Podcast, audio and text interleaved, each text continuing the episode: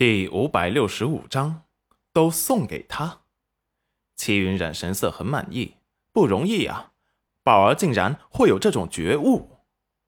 好吧，看你认错态度良好的份上，我就原谅你了。要是下次再这样，我可绝不轻饶。宝儿神色一喜，知道了，娘。齐云染看着他开心眯起来的眼睛，神色微缓。他还是个孩子呢。吓唬吓唬就成了。好了，你下去吧，自己去洗漱一下，睡觉。知道了，娘。宝儿这就去。裴元君有种不祥的预感。宝儿，要不然爹爹去给你提洗澡水。宝儿幸灾乐祸的看着裴元君，无辜的懂事的说道：“爹爹，宝儿已经六岁了，自己的事情自己做。”嗯，宝儿就不打扰爹爹和娘亲了。说完，就欢快的跑了出去。裴元君有些失望，羡慕的看着跑远的宝儿。宝儿跑到门口，像是想到了什么，立即回头。对了，娘，我今日听虎子哥哥说，他娘又给他怀了个小弟弟，等几个月后就有弟弟可以跟他玩了。他要准备礼物送给他。昨日他跟着普文爷爷做木工，说是要做小马给弟弟。要要不然娘也给宝儿生个弟弟，我也有很多礼物想送给他。齐云染惊愕的看着宝儿，一双美目简直不敢置信，他家宝儿竟然在催他生弟弟。裴元君清冷的眼底若有所思，看着齐云染的目光幽深。戚云染被他的目光看得头皮发麻，不过想到他竟然敢欺瞒他账册的事，立即没好气的看了他一眼。裴元君讨好的笑了笑。宝儿没得到戚云染的回答，一点也不想离开。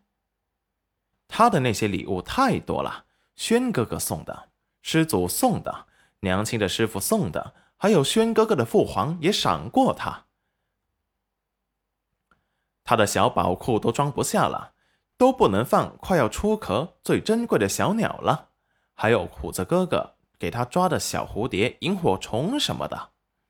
他想把那些珠光宝气的东西扔掉，可是又觉得都是别人送他的心意，扔掉是对别人很不尊敬，所以就想着娘啊，快点给他生个弟弟，他就可以把那些他不要的东西都送给弟弟了，这样他就不算扔掉了。说不定弟弟会很有用呢。娘，生弟弟很难吗？我真的很想送礼物给他呢。齐云染无语的看着自家的宝儿，看着他失落的神情，咬牙切齿的说道：“这个得看缘分。不如你想送什么给弟弟，娘先给你保管着。”宝儿一听，眼神一亮。噔噔噔的跑回房间，不一会儿就抱着几个看似很重的箱子过来。戚云然一看，这不是宝儿平时宝贝的不得了的小宝箱吗？只见他把里面所有的东西都一个劲的倒了出来，动作毫不犹豫。戚云染一双美目看着一地毯如小山般高的珠宝玉翠、金银簪花无数，金光闪闪的，让人眼花缭乱。宝儿一个小丫头的饰品竟然比她的还多。宝儿，这些发簪珠花都是送给弟弟的。对呀，都送给他。戚云染无语，男孩子能够带这些东西出去吗？娘想问一下，你那宝箱空出来之后要装什么呢？宝儿看了他娘一眼，只见。从他的身后拿出一个竹筒，小心翼翼的让戚云染低头弯腰。戚云染俯身看去，竟然是萤火虫，还有蝴蝶。戚云染冷静的吸了口气。宝儿准备把这些昆虫装进宝箱里。